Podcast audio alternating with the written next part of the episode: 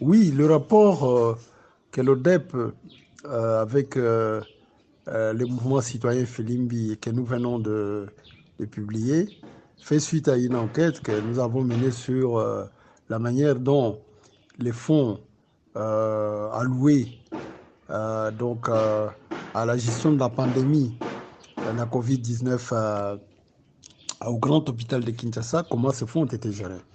Bon, il s'avère que sur euh, environ 680 euh, 000 dollars qui ont été donnés, euh, donc euh, on arrive à retracer uniquement euh, les derniers fonds, c'est-à-dire les 80 derniers 000 dollars qui ont été donc euh, donnés comme subvention, mais les 600, 600 000 autres, il n'y a aucune trace.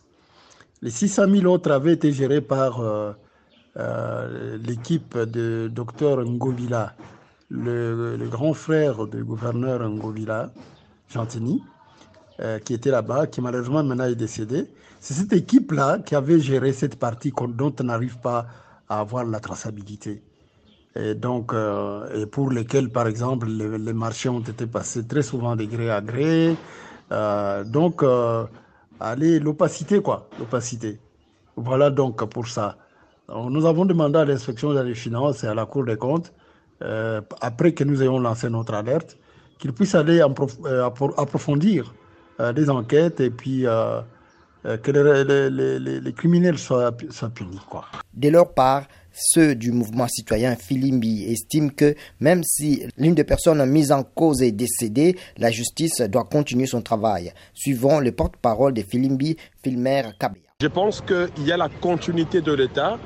Le docteur Paulin Gobila qui est décédé, mais dans les rapports, nous avions nommément cité aussi le comptable qui est encore là sur place, qui n'a pas voulu coopérer avec euh, Filimbi, notre mouvement bien sûr, et l'ODEP. Donc je pense qu'il y a continuité de l'État. Les gens qui sont restés euh, en continuité, notamment le, le, comptable qui est, qui est sur place, devient normalement être interpellé pour qu'on sache la vérité. Euh, qui, comment est-ce que l'argent de Congolais, l'argent de la République, l'argent de contribuables et des partenaires de la RDC a été géré. Je pense qu'il y a continuité de l'État à ce niveau. Il faut que la justice fasse exactement son, le travail.